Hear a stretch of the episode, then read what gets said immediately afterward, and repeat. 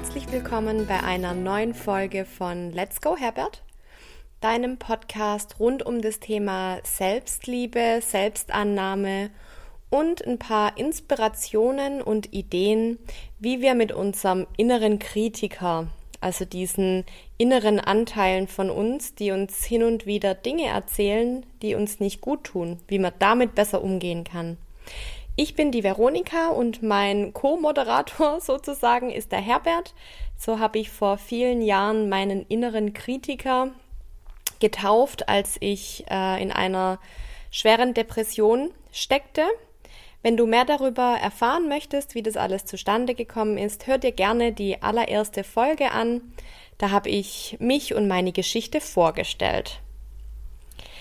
Ich hatte jetzt eingangs gesagt, es geht sehr viel um das Thema Selbstliebe, weil äh, Selbstliebe oder Liebe an sich für mich in meinem Leben eine sehr, sehr große Rolle spielt und auch ein Thema ist, in das ich reingewachsen bin, weil das Thema Selbstliebe und Selbstannahme für mich ganz, ganz lang Fremdwörter waren.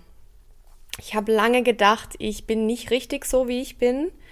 Ich muss mich verstellen, ich muss was beweisen, ich muss etwas tun, um geliebt zu werden und vor allen Dingen, um auch mich selber annehmen zu können. Und vielleicht kennt es der ein oder andere von euch, das ist wahnsinnig anstrengend.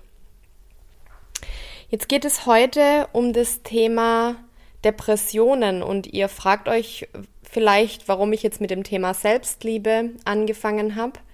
Mir war das einfach ein Bedürfnis, weil für mich das Thema Selbstliebe und Selbstannahme sehr stark jetzt damit zusammenhängt, dass ich darüber überhaupt sprechen kann. Wenn ich mich nicht selber so annehmen würde mit meinen ganzen Facetten wo eben diese depressive Phasen in der Vergangenheit dazugehören, könnte ich jetzt nicht ohne weiteres darüber sprechen.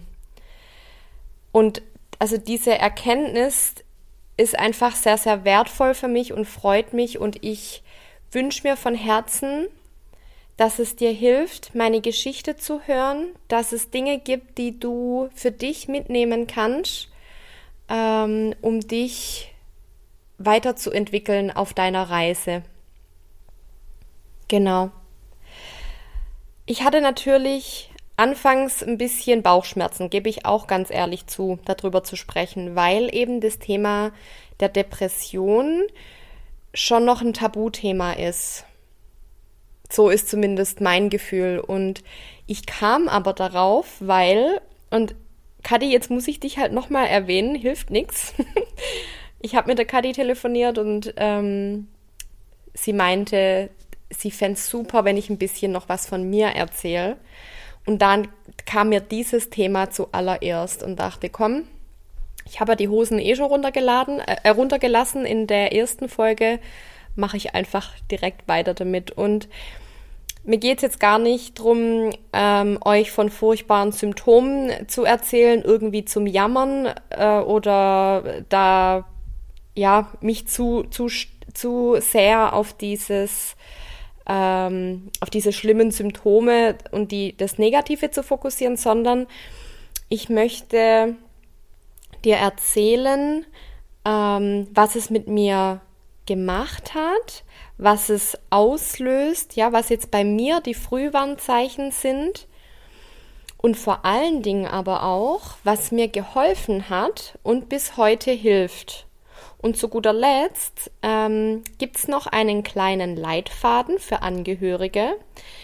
Das habe ich vor einigen Monaten ähm, für den René geschrieben, weil mir bewusst wurde, was es für eine enorme Belastung für die Angehörigen, für Freunde, für die Personen im Umfeld einfach darstellt.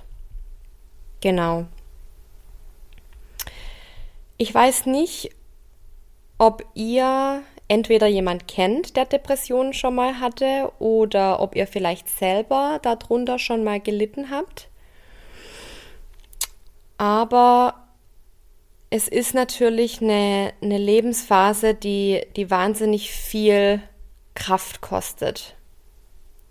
Wenn man mal schaut, was da im Körper passiert, und ich möchte jetzt nicht irgendwie großartig auf biologische Vorgänge da eingehen, aber an sich ist es im Prinzip eine dauerhafte, ein dauerhafter Anstieg von dem Stresshormon Cortisol. Und wenn man, wenn man Depression googelt, findet man ganz oft auch dieser Hinweis, dass ein hormonelles Ungleichgewicht in manchen Gehirnarealen vorzufinden ist. Also es ist tatsächlich nachweisbar und es ist jetzt nicht was, wo man sagt, ja, derjenige bildet sich das ein.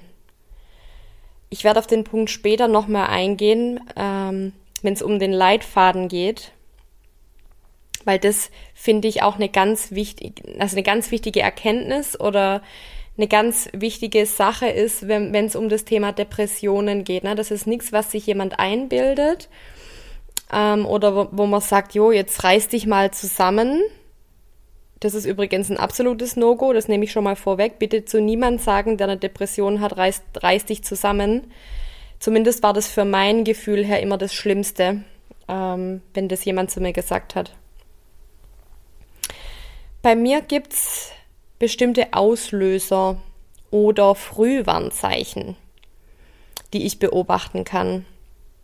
Bei mir war es in der Vergangenheit meistens so, wenn ich mich wegen einem Thema sehr unter Druck gesetzt habe, wenn mein innerer Antreiber total übertrieben hat und mir keine Pause gegönnt hat und ich ständig weitermachen musste, ich verliere in solchen Situationen den Kontakt zu mir selber. Ich spüre dann nicht mehr, okay, jetzt wäre es mal Zeit, ein bisschen runterzufahren.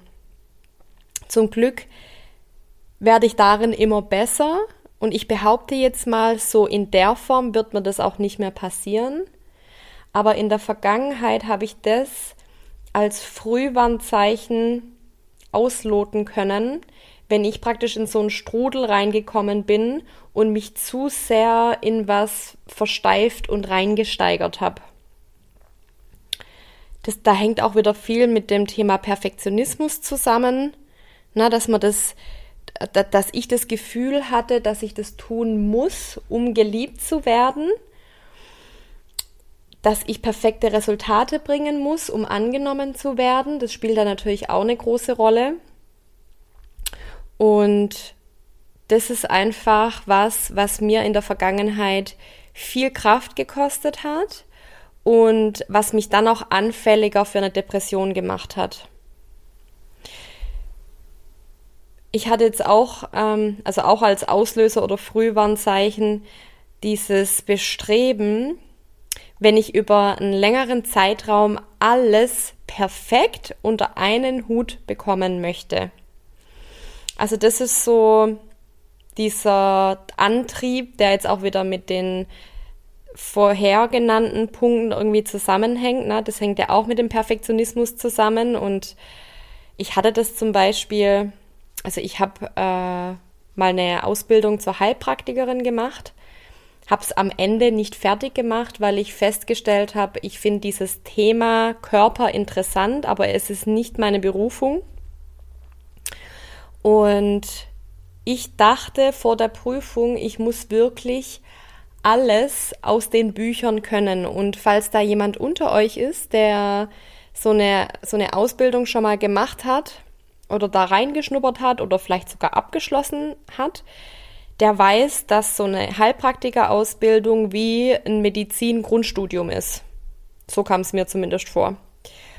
Und ähm, da ist natürlich so ein Thema Perfektionismus und dieser übertriebene innere Antreiber absolut das Falsche. Und das war auch der letzte Zeitpunkt, das war jetzt vor einem, ja, vor einem Jahr ungefähr, wo ich gemerkt habe, wenn ich so weitermache, bin ich auf dem besten Weg in die nächste Depression. Weil ich zu, an dem Punkt war, und damit sind wir jetzt auch wieder bei dem Punkt Auslöser und Frühwarnzeichen, ich konnte nicht mehr gut schlafen, also ich konnte weder gut einschlafen noch durchschlafen. Ich hatte wahnsinnige Konzentrationsschwäche. ich hatte eine innere Unruhe und habe mich einfach nicht wohlgefühlt. Ja, ich habe gemerkt, mein Immunsystem bricht zusammen, ich war ständig krank und ich bin mir sicher, hätte ich das weiter ignoriert oder hätte ich weitergemacht, wäre ich jetzt nicht da, wo ich bin. Ich habe dadurch gelernt, dass ich Sachen auch abbrechen darf. Also, dass es überhaupt keine Schande ist, festzustellen, ah ja, okay, das war es jetzt doch nicht. Das ist aber, glaube ich, ein Thema für eine andere Folge. aber, also wie gesagt, diese innere Unruhe, Konzentrationsschwäche, Perfektionismus, das sind alles so Sachen, die, das sind einfach Wegbereiter für eine Depression. Schauen wir uns im nächsten Schritt mal die Hauptsymptome an. Wie gesagt, es wird jetzt kein Fokus von mir sein in dieser Folge, aber es gehört natürlich trotzdem dazu, um ein Verständnis dafür zu bekommen. Und das ist schon auch ein Anliegen für mich oder, oder von mir, ähm, dir zu erklären, was da passiert bei jemandem, der Depressionen hat, damit man da ein besseres Verständnis dafür hat und vielleicht auch anders darauf reagieren kann und einem die Angst so ein bisschen nimmt, weil ich glaube, dass die Angst auch ganz oft daher kommt, dass man schlichtweg nicht weiß, wie man damit umgehen soll. Genau. Also zu den Hauptsymptomen. Bei mir war es so, und da erinnere ich mich noch genau daran, ich weiß nicht mehr, das muss 2012 oder 2013 gewesen sein. Ich saß auf meinem Bett, am Bettrand und hatte tatsächlich das Gefühl, dass mich diese Depression nach unten drückt. Also ich hatte wahnsinnige Schwierigkeiten überhaupt aufrecht zu sitzen. Ich hatte wirklich das Gefühl, dass der Herbert mir auf den Schultern sitzt oder im Nacken sitzt. Das war wirklich, das war echt krass, ähm, weil ich das körperlich so stark gespürt habe. In der akuten Phase habe ich äh, einiges an Gewicht verloren. Das geht ganz schnell, dass man da ein paar Kilogramm verliert, weil, weil ich einfach keinen Hunger mehr hatte. Ich musste mir das Essen wirklich reinzwingen und sonst esse ich total gern. Ähm, von dem her ist das ein eindeutiges Symptom dafür. Ich konnte nicht schlafen oder nur sehr schwer schlafen. Ich war, wie gesagt, körperlich total im Eimer. Ähm, ich habe manchmal echt gedacht, ich komme vor wie eine unfitte Oma. Ja, also ich bin Treppen hoch und ähm, musste nach Luft ringen. Ähm, ich hatte zudem, also Depressionen sind ja ganz vielseitig, ja, und ich bin kein Psychologe. Ich kann jetzt das mit Sicherheit nicht komplett abdecken. Ich erzähle euch hier nur meine Geschichte. Aber ich hatte zu dieser Depression, beziehungsweise eine Form da davon war eine Angststörung, die hauptsächlich auf das Thema Versagensangst, ähm, also sich durch die Versagensangst gezeigt hat. Ich hatte zum Beispiel wahnsinnige Angst, arbeiten zu gehen, weil ich Angst hatte, diesem Druck dort nicht gewachsen zu sein. Und ich möchte nochmal ganz deutlich sagen, dass mir der Druck nicht von der Arbeit gemacht wurde.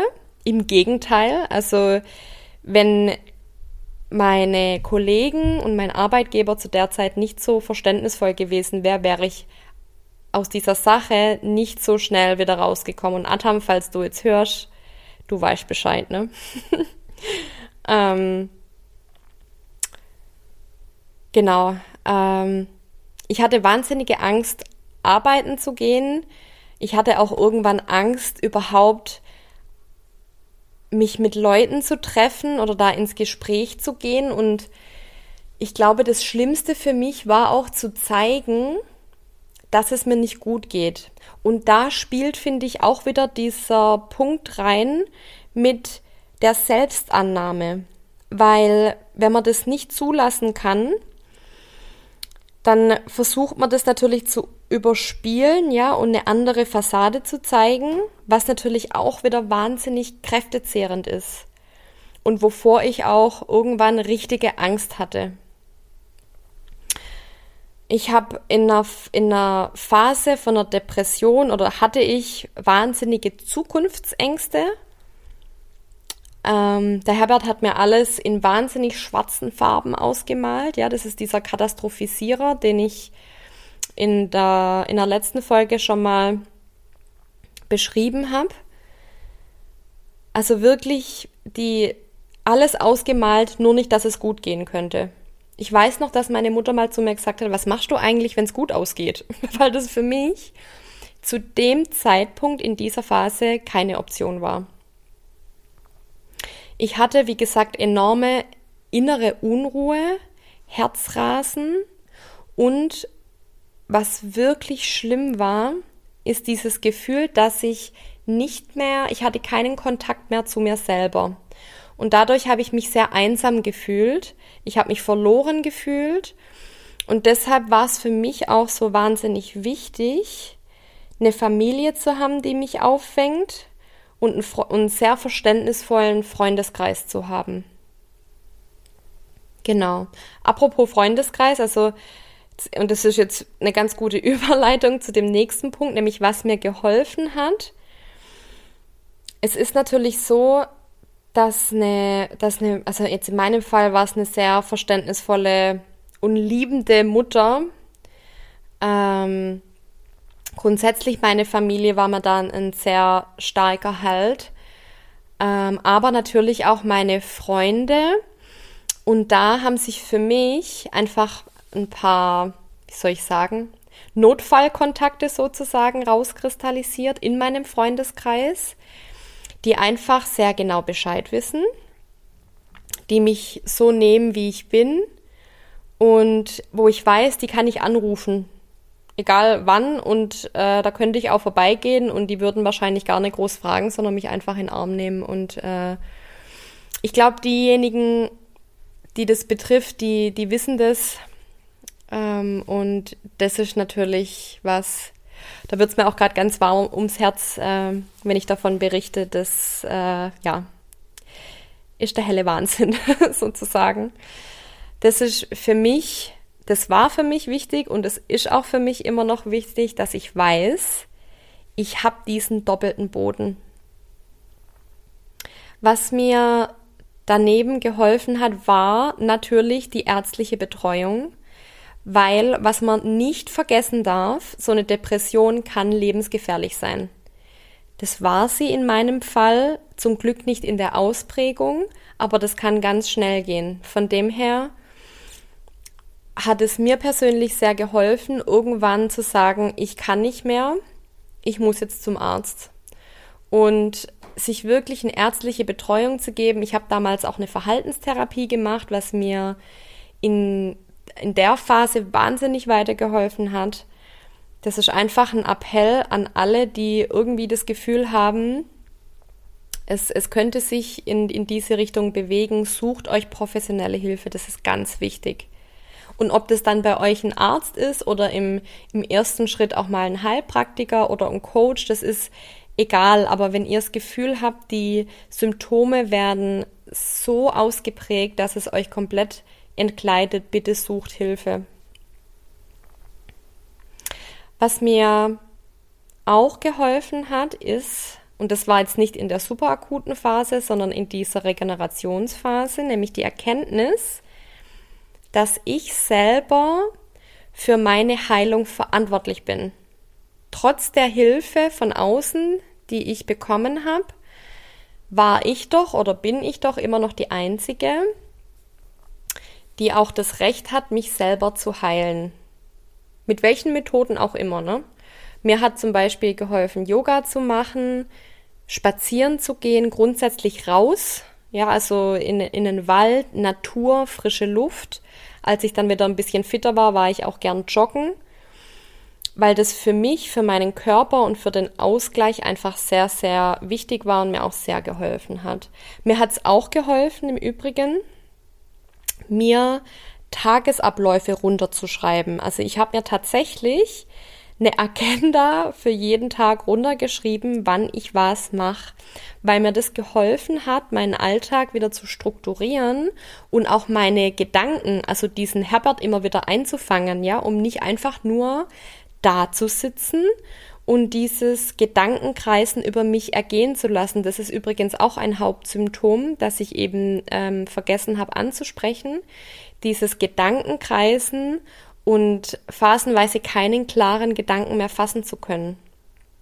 Und da sind eben, finde ich, solche strukturierten Tagesabläufe, also wirklich runtergeschriebene Abläufe, total wichtig. Was ich seit ein bisschen über einem Jahr mache, und das hatte ich auch in anderen Folgen schon erwähnt, weil ich es einfach super finde, ist ähm, ein Tagebuch zu schreiben mit meinen schönen Erfahrungen, mit Dingen, für die ich dankbar bin, wo ich jetzt auch einen gewissen Stolz empfinden kann, ähm, dass ich mir das in guten Zeiten aufschreibe, sodass ich dann wenn es mir nicht gut geht, also sei es jetzt Depression oder einfach mal auch ein Hänger, darf ja auch jeder mal haben, ähm, dass ich da nochmal nachlesen kann und mir dann bewusst machen kann, ach schau mal, das ist jetzt auch nur eine Phase. Ja, so, es ist nur eine Phase, Hase. das, das wird jetzt nicht ewig andauern. Hat mir schon sehr, sehr geholfen. Genau, jetzt möchte ich ähm, zu dem letzten Abschnitt kommen. Und zwar zu einem Leitfaden, beziehungsweise was sich für mich rausgestellt hat, was total wichtig für Außenstehende ist. Zum einen ist es, denke ich, sehr essentiell, dass man sich bewusst macht, dass es eine Erkrankung ist und kein böser Wille. Weil es gibt Tage, wo man einfach nicht kann wo man nicht einkaufen gehen kann, man kann nicht unter Menschen gehen, man kann Verabredungen nicht einhalten, man kann nicht am Leben teilhaben, richtig. Und da ist es, glaube ich, ganz wichtig, sich als Außenstehender zu sagen, es ist keine böse Absicht. Sie kann, er oder sie kann einfach gerade nicht. Es ist eine Krankheit und kein böser Wille. Was natürlich hilft in der Situation ist zu sagen, ich bin gern für dich da und ich unterstütze dich. Im Sinne von, ich nehme dich jetzt so an, wie du bist, ich nehme die Situation so an, wie du bist. Ich nehme dich in den Arm und bin einfach da. Und ich weiß, dass das wahnsinnig viel abverlangen kann. Aber was mir natürlich gut getan hat, ist, wenn man sich nicht abwendet, sondern auch Interesse zeigt und mal nach den Symptomen fragt. Ja, einfach mal zu fragen, hey, wie geht's dir denn? Also nicht versuchen, das Thema unter den Teppich zu kehren und womöglich noch zu sagen, das darf niemand mitbekommen, sondern das versuchen anzunehmen und zu sagen, ja, es ist jetzt so, it is what it is. Ja, man kann es jetzt in diesem Moment nicht ändern, sondern die Person in die, und die Situation in Arm zu nehmen und versuchen, Geduld zu haben. Und vielleicht auch mal zu schauen, was sind denn kleine Verbesserungen? Ja, auch die kleinen Schritte zu würdigen und äh, zu spiegeln. Ja, mal zu sagen, ach guck mal, ähm, wie schön, dass wir jetzt über das lachen kon konnten oder ähm, dass wir mal andere Gesprächsthemen jetzt auch wieder hatten. Ja, so dieses Reflektieren und Spiegeln von ganz kleinen Fortschritten ist, finde ich, in so einer Phase auch sehr, sehr wichtig. Und bis zum gewissen Grad hat es mir schon auch noch gut getan, wenn meine Selbstwirksamkeit gefördert wurde. Wenn mir also trotz der Situation und trotz von meinem Zustand nicht alles abgenommen wurde. Ja, also wenn ich selber noch Haushalt gemacht habe, wenn ich rausgegangen bin zum Spazierengehen, ähm, wenn Freunde mich trotzdem treffen wollten, ja, wenn sie gesagt haben, komm, wir machen jetzt das aus und ich, ähm, ich habe es einfach versucht. Vielleicht habe ich vier von fünf Mal absagen müssen, aber beim fünften Mal hat es geklappt und ihr könnt euch nicht vorstellen, wie stolz ich war wenn ich jetzt so drüber rede, ist das so der Wahnsinn, weil ich, ich liebe Menschen, ja, ich gehe so gern auf Menschen zu und unterhalte mich so gern und äh, deshalb ist das der Wahnsinn, was so eine Krankheit mit einem machen kann, ja. Aber zu dem Zeitpunkt war ich da einfach, wenn mir sowas gelungen ist, wahnsinnig stolz. Mm, jetzt möchte ich noch drüber sprechen, was man in dieser Phase als Außenstehender besser vermeiden sollte. Bitte, bitte nehmt Abstand von Floskeln. Bitte nicht sagen, das, das wird schon wieder oder mach was Schönes. Also mach was Schönes oder lass es dir gut gehen. Das müsst ihr euch vorstellen. Also das klingt einfach wie ein schlechter Witz, weil egal was man in diesem Moment tut, es wird einem nicht gut tun dabei. Äh, nicht gut gehen dabei, weil man ist so, also das hat einen so gefangen, dieses schlechte Gefühl, dass es vielleicht weniger werden kann. Und ja, es wird auch irgendwann wieder weggehen, aber in diesem Moment klingt es einfach als, also man fühlt sich nicht ernst genommen. Deshalb meine Bitte, sagt das nicht. Was auch nicht gut ist, das habe ich jetzt aber ähm, schon vorweggenommen, fällt mir jetzt gerade ein, aber eben so zu tun, als ob nichts wäre, also die Situation wegschweigen. Es ist ganz wichtig, finde ich, dass man dazu stehen darf, dass man nicht versucht, es zu verheimlichen, so nach dem Motto, komm, wir sagen den anderen nichts. Ich weiß natürlich, wo das herkommt und versteht mich nicht falsch. Ich weiß, dass das auch viel verlangt ist. Aber es ist einfach, wenn man in dieser Situation steckt und dann versucht es noch jemand zu verheimlichen oder zu vertuschen, dann impliziert es, dass es dem anderen peinlich ist und das ist noch viel, viel schlechter für den eigenen Selbstwert. Ich komme gleich noch auf den Punkt, was für euch als Außenstehender oder für dich als Außenstehender wichtig sein kann.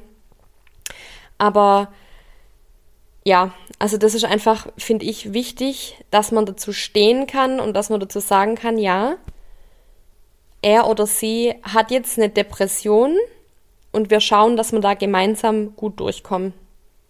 Total wichtig. Es ist wichtig, keine Vorwürfe zu machen oder versuchen es nicht zu machen. Es ist total wichtig, in dieser Phase keine weitreichenden Entscheidungen zu treffen weil man in dieser Situation, und ich weiß jetzt, das klingt jetzt hart, aber man ist in dieser Situation nicht voll zurechnungsfähig. Also nicht voll zurechnungsfähig in dem Sinne, dass man in dieser Situation etwas umsetzen sollte, was langfristige Auswirkungen hätte. Also man sollte in einer Depression sich, also finde ich, weder kündigen noch vom Partner trennen, ähm, noch äh, große Investitionen tätigen. Gut, das kann man in dem Moment wahrscheinlich eh nicht, aber das ist meine Empfehlung. Also das, wenn es geht, wenn man kann, solche Entscheidungen noch aufzuschieben, weil man es danach ganz anders sehen kann. Jemanden unter Druck zu setzen, ist in dieser Situation auch genau das Falsche. Also wenn man zum Beispiel sagt, aber bis dahin geht's dir wieder gut, oder? Also bis dahin soll's ja wieder gut sein. Auch mega unproduktiv. Ähm, und was auch schwierig sein kann, ist äh, Treffen zum Beispiel kurzfristig zu planen. Ähm, oder zu sagen, ach übrigens, jetzt kommt äh, Person X vorbei, habe ich spontan eingeladen. Das kann in der Situation auch wahnsinnig überfordernd sein. Ähm, da ist es super, wenn man sich vorher abspricht. Und wenn man dann zum Beispiel sagt, okay, ich lade jetzt die Person nicht zu uns ein, sondern ich bin jetzt einfach mal für eine Stunde weg. Ja, so dass man da im Dialog bleibt und guckt, was ist jetzt für beide gerade wichtig und richtig. Und das ist jetzt auch ähm, eine, eine gute Überleitung zu dem Punkt, was für dich als Außenstehender und als Angehöriger wichtig sein kann, nämlich gut für dich selbst zu sorgen. Weil es wird ziemlich Sicherheit, äh, mit ziemlicher Sicherheit wirst du an einen Punkt kommen, wo du sagst, und jetzt kann ich nicht mehr. Oder jetzt weiß ich nicht mehr weiter. Und da ist total wichtig, dass du gut für dich selber sorgst und dass du dich auch an eine andere Stelle wendest, falls es mal zu einem zu einer Situation kommt, wo du auch einfach nicht mehr weiter weißt. Also es gibt sehr viele Beratungsstellen.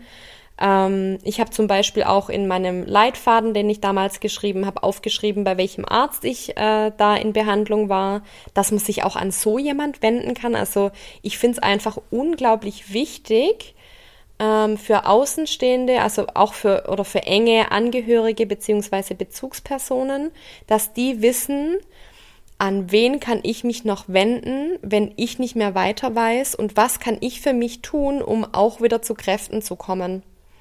Ja, also weiß ich nicht, zum Beispiel mal zwei Stunden Fahrrad fahren gehen, ein bisschen Abstand gewinnen, ähm, Dinge tun, die, die für dich selber wichtig sind und die, die dir gut tun.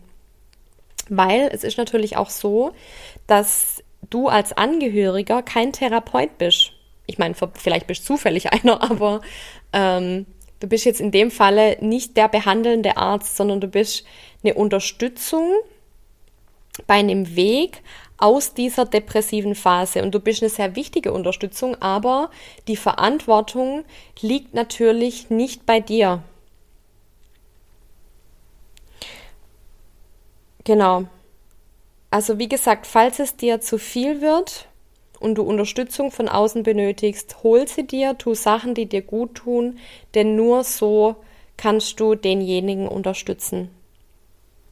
Ähm, ich möchte euch jetzt zum Schluss noch zwei gute Quellen nennen, falls ihr mehr Informationen zu dem Thema grundsätzlich haben wollt. Und zwar gibt es da die Website deutsche-depressionshilfe.de wo ich selber auch schon relativ viel einfach nachgelesen habe, um auch mich natürlich besser zu verstehen. Und es gibt einen Podcast, der ist auch auf Spotify zu finden, von den Psychotanten. da gibt es auch noch weitergehende Tipps für Angehörige. Ähm, wenn ihr Lust habt, schaut da gern mal vorbei. Ich hoffe jetzt wirklich sehr, ähm, dass euch meine Geschichte und was ich daraus jetzt abgeleitet habe zu dem Thema, dass es euch nicht verschreckt hat, sondern im Gegenteil, dass es eine Ermutigung ist ähm, für jemand, der davon betroffen ist oder auch für Angehörige, dass es so ein bisschen die Angst nimmt, darüber zu reden. Weil ganz ehrlich, wenn man Neurodermitis hat oder eine sonstige Krankheit, ist es eigentlich auch völlig okay, darüber zu reden.